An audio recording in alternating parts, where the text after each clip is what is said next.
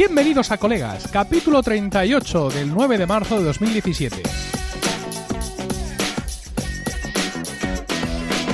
Muy buenas, mi nombre es Emilcar Y mi nombre es Juan Iquilator. y esto es...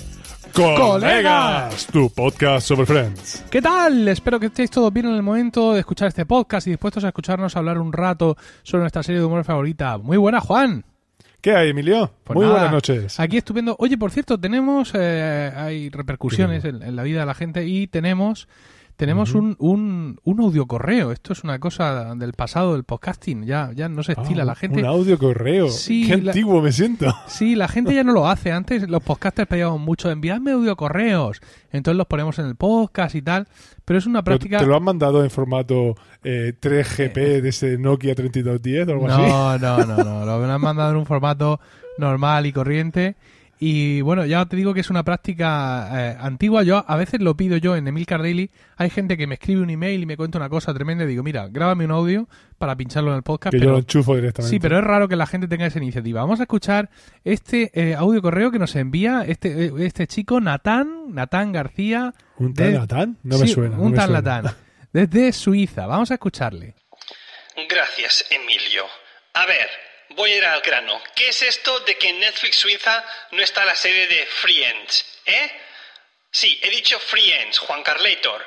A ver, pues claro que está, hombre, claro que está, y desde hace un tiempo, no sé de dónde habéis sacado esa- esas informaciones, pero leñez, tenéis aquí un podcaster, el único podcaster de la red en Suiza, pues ¿qué os cuesta preguntarme? Oye, por Twitter, por Slack, por donde sea, no, lo decís así, lo primero a bote pronto, y después pues dais información errónea. Eso no puede ser, ni tú, Emilcar, ni el Juan Carlator, ¿vale? Así que lo corregís ahora. Dios mío, qué solo me siento aquí en este país transalpino. Ojalá hubiese más gente en esta red aquí en Suiza. Pero bueno, es lo que tiene estar solo. Venga, seguid con lo vuestro y que no se vuelva a repetir. Bueno, bueno, pobre Natán. Eh, Me da yo mucho creo, miedo. sí, Natán sí. me da mucho miedo. Mira, yo, yo pienso que, que toda esta furia que tiene dentro es por, es por su soledad, ¿no? Su soledad transalpina, ¿no? Hace decir. mucho frío en Suiza. Hace un poco Ten frío, cuenta- A ver, toca el contrabajo. ¿Qué Sí. puedes esper- No hay una persona Ma- que más toque el conoci- contrabajo que... Claro, más conocido por David Calavera como el violonchelo. Pero, ¿sabes? lo- Mira, vamos, vamos a solucionar un poco el problema de Natán porque le hemos buscado, le hemos buscado una amiga allí en Suiza, una amiga podcaster, quiero decir. Ah, para ah, que, bueno, ah, está un no, él, casado, él está allí ¿no? con su mujer y su niño, pero él, siente la soledad podcaster, ¿no? Entonces le hemos buscado una amiga y es que esta semana eh, tenemos un, un podcast nuevo en Emilcar FM. Se trata de Bacteriófagos, un podcast quincenal de curiosidades biológicas y actualidad científica para todos los públicos que está presentado por Carmela García, una licenciada en biología que trabaja en la Universidad de Zurich. O sea que ahí ya tenemos a Natán, que ya tiene a alguien con quien Ya salir. puede a- hacer amigos. y- Efectivamente, ya puede hacer pe- pequeñas, pequeños encuentros de Emilcar FM allí. y Los pueden dos. hacer- efectivamente, pueden hacer eh, pod nights allí. Sí, los sí, dos, efectivamente. Bueno, eh, como te he dicho, ella es licenciada en biología y su posterior desarrollo le ha hecho añadir más apellidos a su título de bioquímica, cristalógrafa, bióloga estructural, cosas que para mí no tienen sentido, pero que para ti, que también eres científico, lo significarán bueno. todo, ¿no? Sí, bueno, significan mucho dolor y mucho sufrimiento del pasado por todas esas cosas. Bueno, Pero bueno, de hecho, sí, sé, sé lo que significan todas y cada una de esas, de esas palabras. Fantástico. Bueno. De hecho, ella dice que ella no es más que una bióloga con un título más caro y un poco más de experiencia.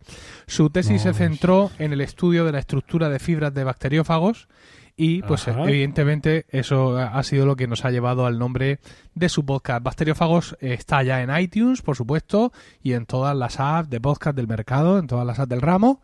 Y esperamos que lo escuchéis y que lo améis con pasión revereña y que le pongáis comentarios en iTunes. Efectivamente, podría ser peor. Podría dedicarse a la desintegración positrónica de los... De los ¿Cómo era De, aquello? de los electrones. De, de los electrones. Destilación, destilación. De- ah, destilación positrónica de los sí, que no, electrones. que no se puede.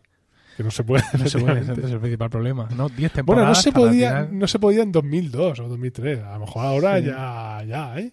Sí, quién sabe. Ha llovido mucho desde entonces. Bueno, si te parece, vamos a continuar con la noticia de Friends. Y es que esto no me pega nada. Matthew Perry, tío, haciendo de malo en una serie. Pero al parecer, canas, al parecer de malo muy ma- de malo muy malvado. De, de malo muy. No, tú siempre vas a seguir viendo ahí a Chandler. Sí, total.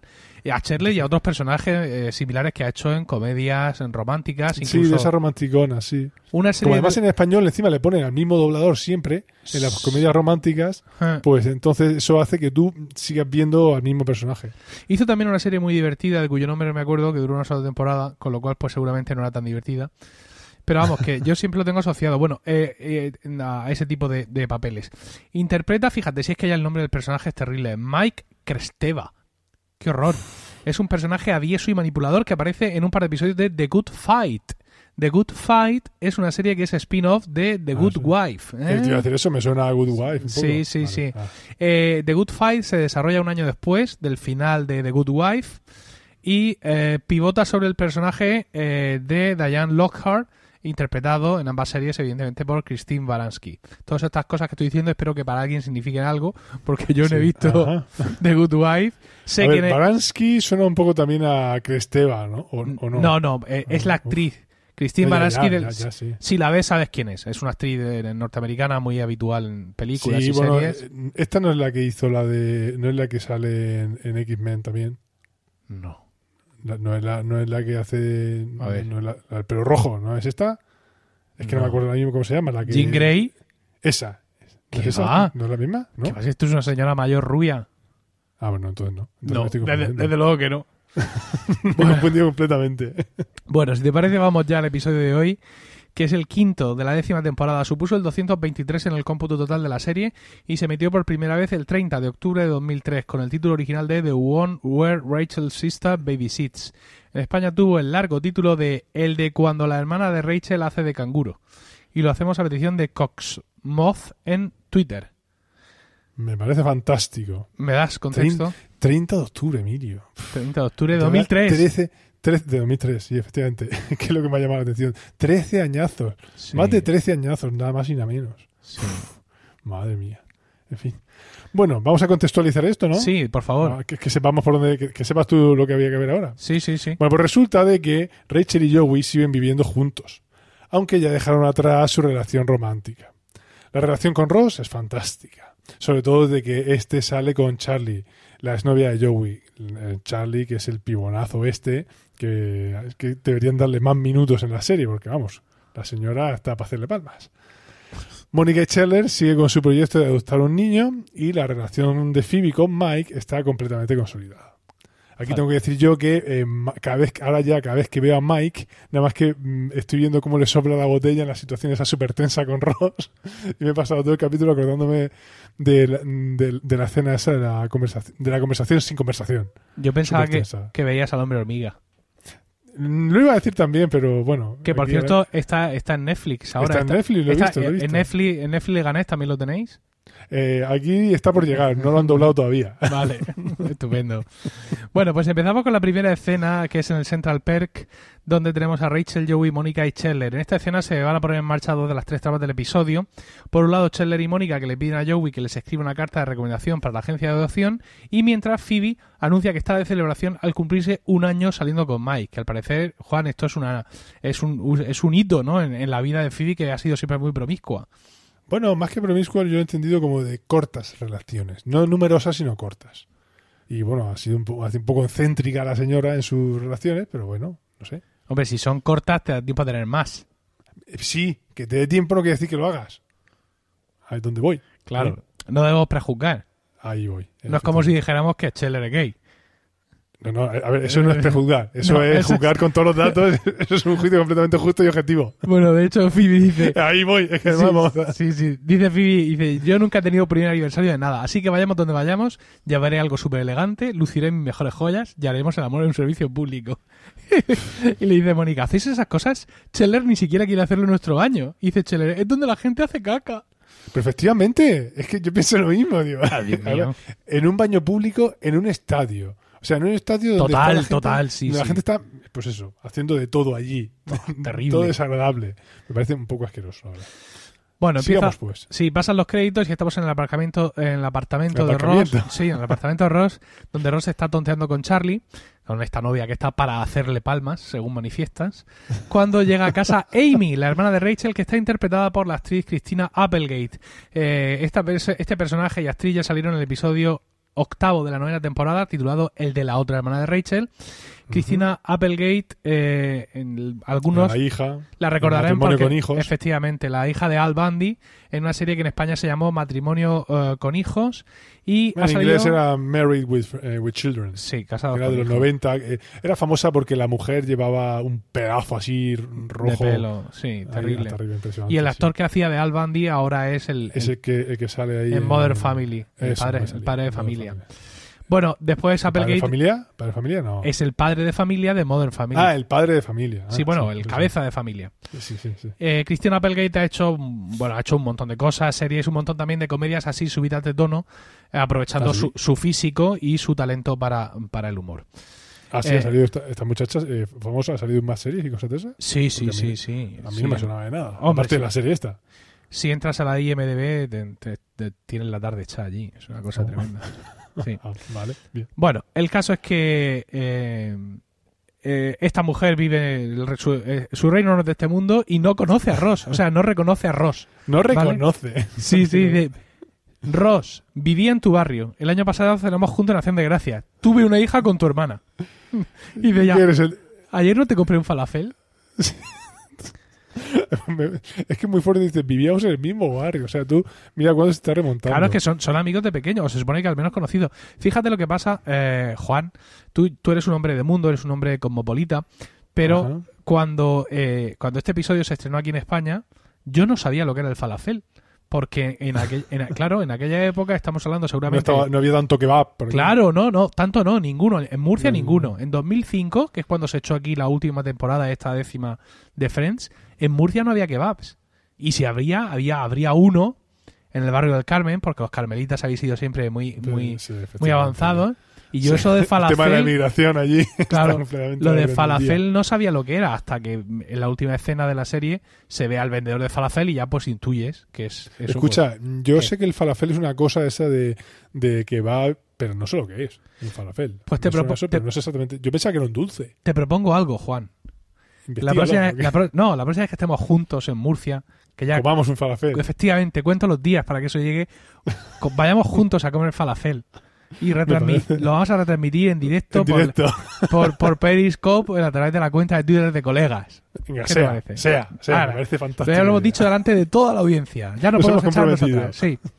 Bueno, en la siguiente escena Ross lleva a Amy al piso de Rachel, donde se demuestra cómo esta es capaz de sacarle de quicio completamente al igual que a Joey. Joey, Mm. por cierto, le pide ayuda a Ross para escribir la carta de recomendación y este no tiene mejor idea que sugerirle un diccionario de sinónimos para conseguir que la carta suene un poco más refinada, suene un poco más... Sí, eh, el Thesaurus que lleva, lo que lleva el Word, vamos, básicamente, no, es- no es nada del otro jueves. Hay un momento muy bueno, dice, eh, Amy le quiere contar algo a Rachel y la cría se pone a llorar y dice Amy, espera, esto es importante, Ella no puede esperar. Dice, "Eh, la niña se llama Emma, dice Ross, dice ella. ¿Por qué se lo cambiasteis? Ella era mucho más bonito. Dice Ross, qué sé yo, solo soy un vendedor ambulante de comida. Ya, y bueno, ¿y cómo llega ella? Rachel, aquí está tu hermana. Me ha dicho que ponga implantes de pectorales. Es tremenda, es tremenda. Bueno, y le dice a Joey, dice, sí, me suena de, de los días de nuestra vida. Ay, tú no eras bueno. y, y Joey luego dice, ¿cómo es la frase? Dice que... Eh, ¿dónde, dónde, dónde la tengo apuntada esa frase? Eh, le viene a decir que es la, la tía más buena que jamás he odiado. Bueno, en la siguiente escena estamos en la habitación de Rachel, donde eh, Rachel trata de disuadir a Amy de casarse con un hombre muy mayor, pero rico, aunque su consejo no parece eh, calar en, ella, ¿no? Y me hace mucha gracia porque, mm, bueno, en Friends hay muchos errores de continuidad, pues porque, porque sí, no, no son errores. Quiero decir, es que luego han construido historias relativas al pasado y hay cosas que no han terminado de, de encajar en las temporadas, De ¿no? sí. Pero eh, es curioso porque Rachel le dice, siéntate cariño. Dice, yo estuve a punto de casarme con alguien que no quería. ¿Te acuerdas de Barry? Y dice Amy, que si me acuerdo de él, pasaba a buscarme después de acostarse contigo. O sea que Barry Después de acostarse contigo. con. Rachel, o sea, cuando Barry era novio de Rachel, Ah, Barry... bueno, en, en inglés no es así exactamente. Ah, ¿no? Dice, solíamos besarnos después de que te acostaras. No es tan Ah. heavy. ¿Sabes? Es Que no dice que no, Tam- no te- no tampoco. Tampoco está mal, ¿eh? A ver, no está mal, pero no es de que después Pasa- de acostarse contigo pasamos por la otra. hacia, hacia el 2 por 1 No, pero el caso es que lo hacía. Bueno, en fin. De una u otra manera, pero lo hacía. Bueno, eh, seguimos, seguimos. eh, La la conclusión que saca Amy es: me cansaré con Myron y seguiré buscando a mi príncipe azul. Todo contenta, todo contenta ella de que lo ha entendido. Es Bueno, madura, estamos sí. ahora en el Madison Square Garden. ¿Has estado en el Madison Square Gar- Square Garden? He pasado por delante. Has pasado por no he estado- delante. pero no he entrado. no he Yo he estado en el Madison Square Park, Bueno, sí. que es un Sí, sitio, es un sitio con una, con una sardilla como el brazo. ¿Sabes? Estábamos, eh, estábamos en el viaje, ¿no? Está cerca del Iron. De Flat Iron. Flat Iron, eso. Y estábamos allí y había un montón de carteles, no echar de comer a, esa- a la sardilla bajo ningún concepto. Y tú echándole los bocadillos enteros. Yo no, Rocío, Rocío, estábamos de viaje de novios. Madre Y yo le decía, oye Rocío, que aquí pone que no se puede a ella. Y ella decía, que me busquen. Y, que me busquen en Murcia. Y venga allí en... Pero claro, a cebar a la sardilla. pero bueno, cebarlas. Quiero decir, tú una ardilla le das, a Alvin. le das tres cacahuetes y, y ya no le cabe nada más. Porque Que eso- se llena. claro, su estómago tiene el tamaño de dos cacahuetes. O sea, el te- con el tercero ya peta. Normal, sí. Bueno, están en el Madison Square Garden y Phoebe llega allí a su cita con Mike en el estadio de los Knicks y allí hace un, Toda com- peripuesta, toda bellísima, Sí, sí, con sus supergalas. hace un comentario irónico sobre los que piden matrimonio enfocados por el videomarcador y en esos Bueno, momentos eso se estira allí bastante, se ve, lo vemos siempre en las tomas, se ve en, en los partidos de béisbol, es típico allí. bueno se hace evidente que a ella no le gusta ese estilo hace varios comentarios eh, desagradables y en un momento dado Mike se levanta y sale corriendo porque era evidente que había que había Que había planificado lo mismo pero de la escena lo que más me gusta es que eh, se ve que salen los jugadores al campo, lo que sea, la gente empieza a gritar, ellos estaban hablando, en plan, qué bien que estamos juntos, tal, y cuando la gente está a tope de gritar, Phoebe est- le está diciendo, ay, y además de generoso y amable, eres increíble en la cama. Y cuando dice increíble en la cama, todo el mundo se Todo calla. el mundo se calla. y Y ella todo ella- el rato no para, no para de decir todo el rato, estamos de aniversario. Sí, efectivamente, es nuestro aniversario. La pobre es que nunca ha tenido aniversario. Claro, no sabe qué va rollo. Bueno, volvemos al apartamento de Mónica y Scheller, donde Joey entra y le muestra su recomendación a Scheller y a Mónica, esta carta que ha escrito con el diccionario de sinónimos y que evidentemente no terminaba de ser buena noticia, bu- buena idea, perdón, porque eh, Joey no lo ha usado con mucha mesura. Me, me encanta. eh, Bueno, no- con mesura ninguna, porque ha cambiado todas y cada una de las palabras. este, di- este diálogo lo refleja todo, dice Mónica. A ver, ¿cómo era esta frase originalmente? Porque claro, es que no entienden las frases. O sea, leen las frases No tiene sentido. Y no tiene sentido ninguno. Entonces él les tiene que decir cómo era la frase antes. Dice Joey. Son dos personas cariñosas de gran corazón. Dice Scheller. Y eso se convirtió en. Son dos homo sapiens sobones y complacientes de un descomunal órgano aórtico. Lo descomunal. Sí. El full size aortic pump, sí, lo del descomunal órgano aórtico, eso me encanta. El corazón. A partir de ahora ya sabes. Sí, Yo sí. te quiero con todo mi descomunal órgano aórtico. ¿Eh? Aunque, aunque hay que tener en cuenta, Juan, que Joey, como él mismo dice, nunca había tocado un ordenador sino para mirar porno. Ah, sí. O sea que. que Hombre, eh, es un punto a dentro, favor. es un dentro, de lo que cabe, pues podría haber sido Ya. peor. por- eh, ya, ya te digo. Sí. Seguimos, estamos en, en el pasillo entre ambos, entre ambos. El rellano. En el rellano, el rellano, cierto. Donde eh, Amy les comunica que finalmente ha dejado al anciano, pero esto trae consecuencias ya que ha decidido mudarse con Rachel para gran disgusto de Joey, evidentemente, No, porque y, de, y de Rachel, porque Rachel tampoco le hace gracia en un principio. Ya, lo que pasa es que es su más hermana. comprometida porque es su hermanica. es su hermana. Es muy, está muy bien porque dice Rachel, me alegro por ti, y dice Amy, soy Erin Brockovich. Bueno, No, Erin Brockovich, eh, que aparte de la película, ah, Erin Brockovich es un personaje real. ¿eh? Efectivamente. Eso tengámoslo presente. Que es una, una empleada de un bufete o de un buffet de abogados. Pues yo Que- diría bufete. Bu- Bueno, ¿qué dicen? ¿Cómo era lo que decía tu mujer? Que el, buffet, es libre. es siempre el, li- el buffet es libre. sí. Ahí va. Bueno, esta mujer se fue muy famosa mm, porque eh, hizo una montó un pleito contra una empresa una empresa muy muy grande de agua potable que contaminaba el agua Era, bueno una empresa de, de gas que contaminaba la- la- el agua potable y se hizo tan famosa que Julia Roberts le hizo una película ella sola hizo una película por ahí por el año 2000 Sí, pero Total, vamos, que se convirtió en un emblema de, Claro. del coraje, de la lucha. Entonces, eh, la gracia está en que ella dice, soy Erin Brockovich, y la otra se queda, "Mm, bueno, si tú quieres, pero es que esto aquí no pega, pero bueno. Sí, vamos, como diciendo, como siendo ella misma la- una imagen de una mujer luchadora que, que se supera y que, en fin, que es una, ha dejado... una heroína tío que- social, porque haber dejado a Myron. Bueno, eh, a la mañana siguiente de, de ese día estamos en el apartamento de Joe y Rachel y esa primera noche allí, pues la verdad es que no ha hecho que las cosas mejoren. Rachel se ha tenido que salir a dormir al salón porque la otra no para de darle patadas y Joey está de- desesperado, ¿no? Dice, pero te vas a deshacer de ella, ¿no, Rach? Dime que te vas a deshacer de, ella. Dice Rachel, no, no puedo hacer eso. Dice Joey, dice, venga, venga ya, anoche iba a comerme un trozo de pizza y me dijo, imitando a Amy, un momento en la boca y para siempre en las caderas. Y dice Esa gran frase. no quiero ese lenguaje en mi casa. La verdad es que es muy bueno eso. Entonces empiezan a, a discutir y no, pero yo es que Rachel siente pena por su hermana porque ella piensa que ella se ve identificada, ella piensa que eh, su hermana es un desastre, pero es que ella era igual. Al- Y entonces Joey le dice, es que Mónica nos ha hecho a todos así, nos hizo to- a todos buenos.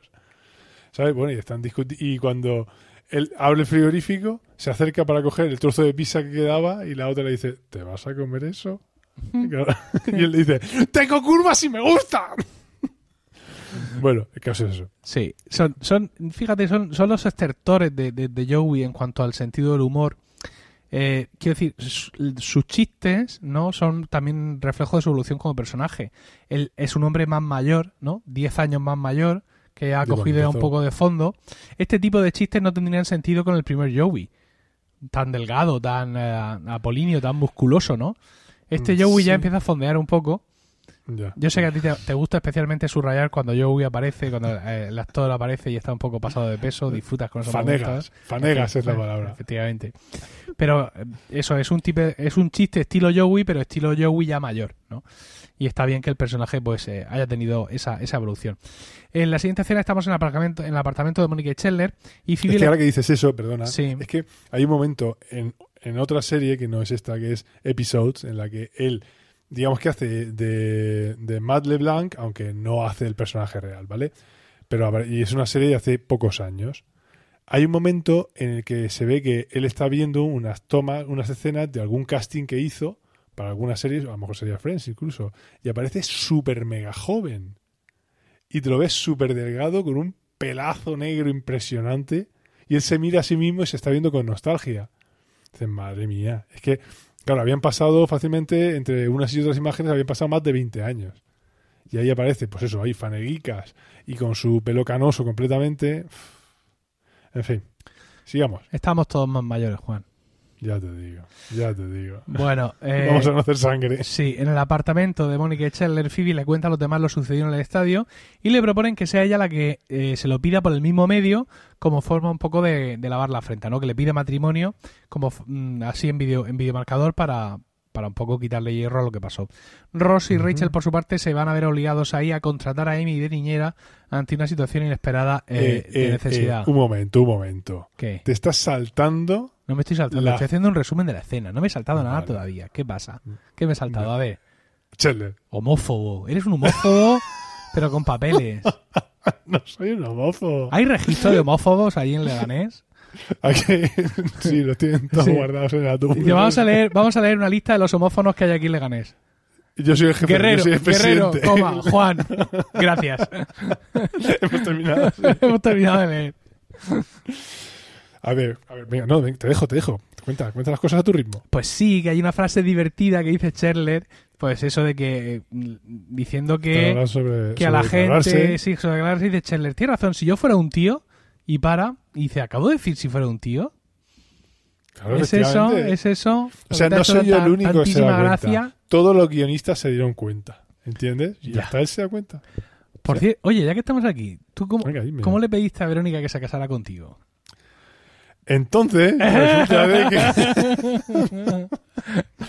pero, pero, pero. ¿Qué? Eso, ¿eh? ¿Qué? Una pregunta como otra cualquiera. No, nosotros no somos convencionales y Oh. no, no hubo declaración formal ni nada por el estilo. A ver, no, falso. A ver, entre nosotros lo, lo- lo acordamos, lo pactamos y todas esas cosas. Pero luego sí que hicimos ya, pues, convencionalismos sociales, hicimos una, una comida de pedida y todo ese rollo. Ajá, Un poco más formal, que fue un poco la presentación entre las familias. sí. Oye, tenemos la misma silla de estudio. Me di cuenta el otro día, solo que la mía es azul. Ah. La mía es en azulito. Lo que pasa es que tú, como a ti te pillan contra la luz, no lo ves. Sí, como mi cámara tiene más de un píxel de resolución, no como la tuya. tú ves un píxel gordo ahí, nada más, ¿no? La- Ven, moverme. Pues no, yo tampoco le pedí a Rocío que se casara conmigo porque resulta que mi suegra tiene la teoría que inoculó en su hija de que casarse no, es una cosa que se pide, es una cosa que se decide. Y con este punto de vista tan, tan, tan, tan ilusionante, Tan de la- moderno, ¿eh? tan ilusionante de la vida, pues claro, yo no, Ajá. no hice una, o sea, hicimos pedida como vosotros, etcétera y tal, pero yo tampoco un día le di la sorpresa de quieres casarte conmigo ni nada de eso, cosa que, porque Escúchame, además, no, hiciste, un- no, no lo pusiste en un cepelín ni nada por el estilo? nada de eso, no, no. Uf. Además, Rocío ya me lo había dicho, que ya pensaba que casarse era una cosa muy seria y que no era una cosa que uno le pedía al otro, sino que era una cosa que había que decidir entre los dos. Y a mí me pareció muy bien. No hay día en que no me Sí, no, nosotros fue así también, ¿eh? no hay día en que no me reproche que no le pidiera que se casara conmigo. Es súper guay, por un lado. es como lo de- es como lo del colchón. Cuando nos mudamos a la casa esta de ahora, le digo, oye, vamos a aprovechar y compramos un colchón de dos metros de Ajá. ancho. Esto no sé si lo he contado ya aquí. No, aquí no. Critico De tanto, hecho, a, no, no, no, con- no conozco esa historia yo. critico tanto a mi mujer en todos los podcasts que ya pierdo, Que ya pierdo la cuenta. de- pierdo la cuenta de qué podcast le he criticado. Le, le, le digo, digo, ya que estamos, vamos a comprar un colchón de dos metros de ancho. ¿vale? Oh, es que nos hemos gastado muchísimo dinero, tal, no sé cuánto, estamos ya casi limpios. Digo, precisamente, a la tarjeta de crédito, ¿qué más le da? Y a nosotros nos hace un mundo. A ella, a ella le va a dar exactamente lo mismo. No, no, no, no, que nuestro colchón está muy bien, lo compramos. Realmente nuestro colchón estaba muy bien. Nuestro colchón no tenía ni. Creo que de 1.35. No, de 1,50. Oh, Pero yo le dije, sí, como nosotros somos de esto del colecho, de dormir con los niños y todas estas cosas, vamos a poner, Ujú. durmamos con los niños, ¿vale? Seamos acuerdo, consecuentes. Estoy convencido, pero dame espacio. Que no, que no, que no, que no. ¿Y sabes lo que dice ahora? Que es que yo me tenía que haber empeñado. Ah, claro. Y, pero- y luego encima llega tu hijo, se mete ahí y empieza a pegarte patas en las costillas para recordarte tu error. Que O sea, es lo que te mereces. Sí, es lo la, que te la mereces. culpa, la culpa es mía, porque Y digo, solo tuya. la culpa es mía porque no es ya que lo pusiera, no es que Porque yo no te- existiera. No existir. tenía que haber insistido. En fin, cariño, si estás escuchando esto, mm, Te quiero mucho. Te quiero mucho. Yo a mi mujer intento convencerla de que yo soy mucho más ancho que ella y que la cama no debería estar repartida al 50%, Uf. sino por lo menos un 60 o un se- 65%. Y ella me dice que, que sí, que vale, que te vas a hinchar, que lo siento. Eres Erin, Entonces yo me vengo... eres Erin Brockovich. Completamente. yo me vengo pegándole así a un viaje de vez en cuando. Ah, sí, a tu estilo. A ver si cuando... Oye, el otro día le pegué un hostia que me desperté yo y todo del viaje que le pegué a la pobre. A las 3 o las 4 de la mañana. La tuve que dejar marear a la pobre. Pobrecilla. bueno, vamos a seguir la siguiente escena. Y en el Central Perk vemos que Joey ya ha hecho el escrito y además se ha ido directamente a la agencia a entregar la carta. Eh, Ah, sí, esto que iba a parecer un desastre, sin embargo, al parecer tiene un gran resultado, ¿no? Y a, la- a los de la agencia les ha gustado la carta. Amy, por su parte, aparece con la niña, ha estado haciendo de canguro y sin permiso ha perforado los oídos de Emma para grandísimo enfado de Ross.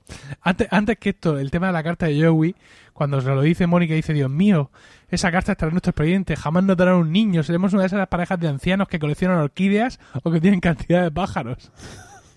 El caso es que Scheller habla con la agencia, ve que les ha gustado la carta y tal, porque creen que le ha escrito un niño, y le dice, dice Mónica, ¿qué te han dicho? Estamos jodidos, ¿verdad? Explícamelo de camino a la pajarería. Explícame mira que pagarías. Eso. Y, y oye, una cosa, estos se enfadan mucho porque le ha agujereado lo- lo- las orejas a, a- a Emma. Que evidentemente es una cosa que mm, son los padres los que deciden hacerla o no, eh, hacerlo o no o tal. Pero no sé, me da a mí un poco la sensación, viendo la serie, que más allá de, de pasar por encima, digamos, de la voluntad de los padres, puede ser que sea alguna cuestión cultural de Estados Unidos, algo así como en plan, allí No. las niñas no se hacen los agujeros No, hasta que no, no. tienen 14 años. Pues no, no tienes, no, no lo encuentro. Yo lo entendía como que, vamos, de hecho yo a mí eso no me consta para nada. De hecho, de verlo lo veo un poco contrasentido, porque si fuera un niño, eh, siendo Ross judío, lo más seguro es que en su tradición le, lo hubieran tenido que circuncidar. Entonces Sí. no le importa circuncidar al niño, pero sí hacer los agujeros a la niña en la oreja.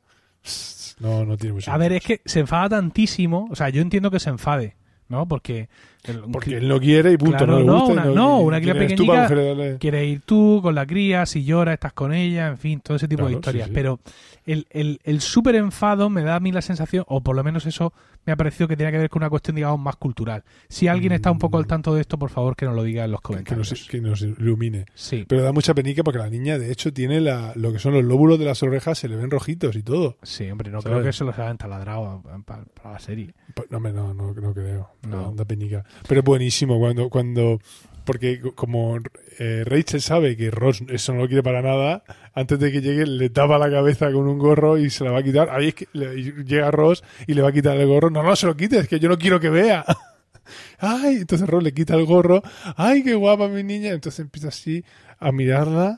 Porque claro, porque se da cuenta que ellos, que el resto de gente que está... Muy, muy despacio. Muy pe- Sí, pero, sí. pero están, todos los que están ahí lo miran a él raro. ¿Pero qué pasa? ¿Por qué me miráis? Y entonces dice, eh, se queda mirando a la niña como diciendo, te veo algo raro, no sé lo que es. La mira, la mira de otro Ajá. ángulo, echa la silla para atrás, hasta que realmente se da cuenta. ¡Oh! Súper indignado y ve que le han puesto, que le ha hecho los agujeros a la niña. Madre Sí, la verdad es que esa escena está, está muy bien dirigida. Se enfada mucho y le dice a Amy, no habrá más falafel para ti. Sí, Y eso que, que Amy ha, eso, eso que Amy ha decidido convertirse en estilista de bebés. Efectivamente. Y No, eh, va- eh, Va a ayudar a los bebés a elegir su ropa y para ver con qué ropa se ven más delgados. Dice, Se ven más delgados "No les importa bebés". estar delgado. Dice, y, de- y ahí entra Amy.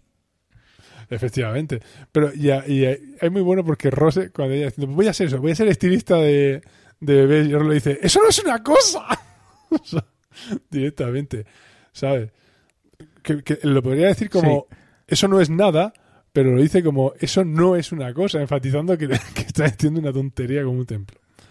Pero bueno, recuérdame que era... Sí, en español se dice... En ¿Qué? español dice eso no es nada. Ah, no, no, pero en, en inglés lo dice así, dice, eso no es una cosa. Bueno, recuérdame que te recuerde, que, que te comente un detalle que quería comentar de- del capítulo. Vale.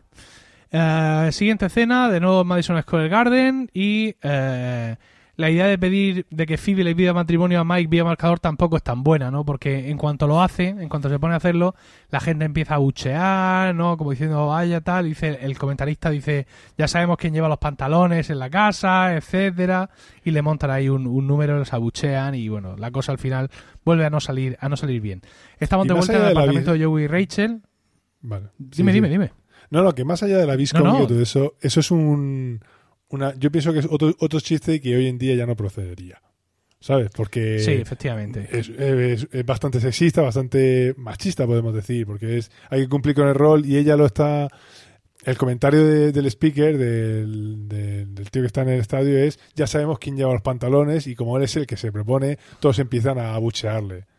Entonces, y él se Mm. queda y él se queda avergonzado porque de hecho él se llama así luego eh, soy el señor sin bolas ¿sabes? Sí, Entonces, pero eso pues, tiene su explicación. Ahora, ahora lo que veremos. sí que sí que sí en tiene la su barca- explicación.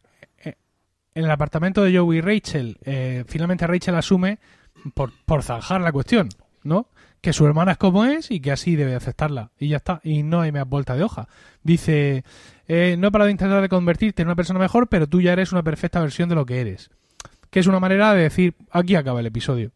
¿Sabes? Y- Ya, pero sí, ya bueno, a ver, sí, pero ahí está, está muy bien también porque eh, se enf- ella, se ha enfadado mucho con Rachel, perdón, con, con su hermana, con Amy, y la quiere echar. Venga, fuera, Joey, saca sus cosas y otro. Venga, y luego le dice, Chel, eh, perdón, Joey, ¿por qué no has sacado la pía la, la posa? Es que tiene mucha mierda por aquí. ¿Sabes? Yo, eh, Joey en el fondo está deseando que, que se largue.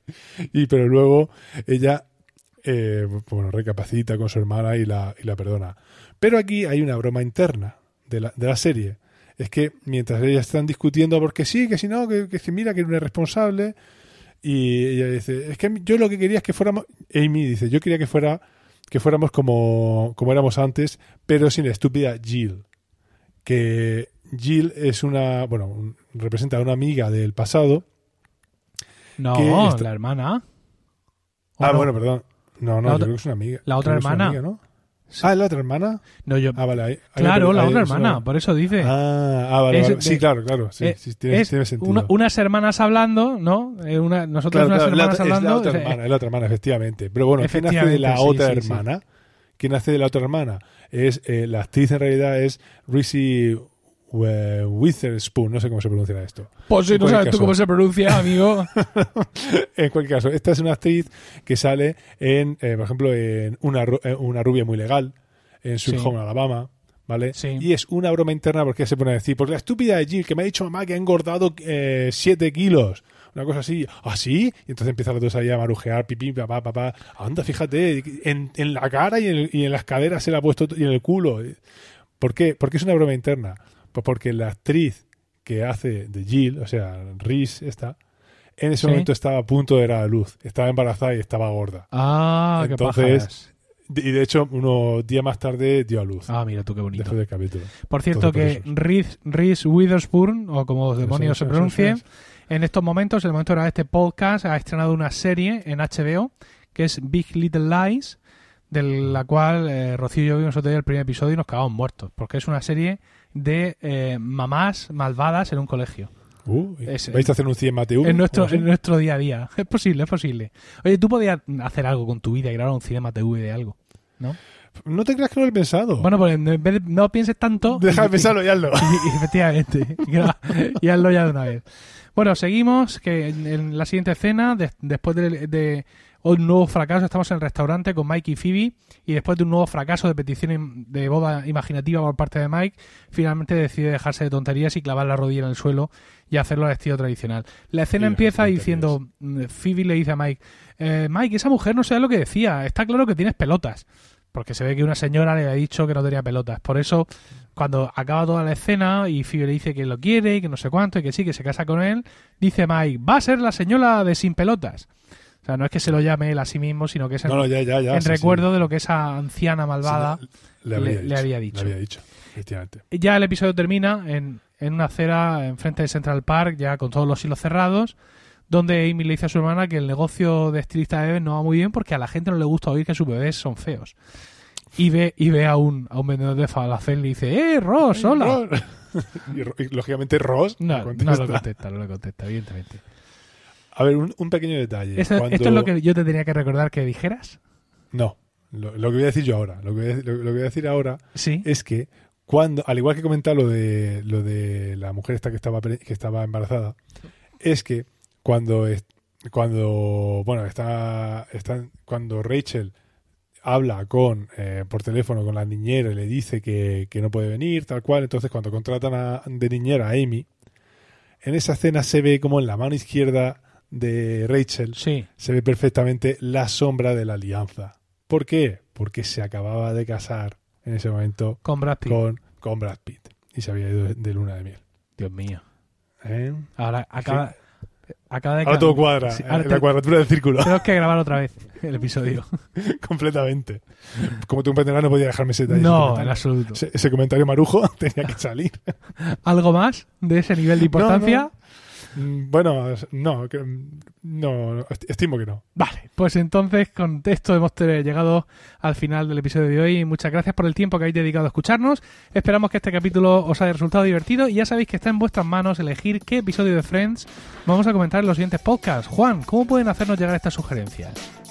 Pues a través de los comentarios en emilcar.fm barra colegas y de las demás vías de comunicación con nosotros que allí podréis encontrar.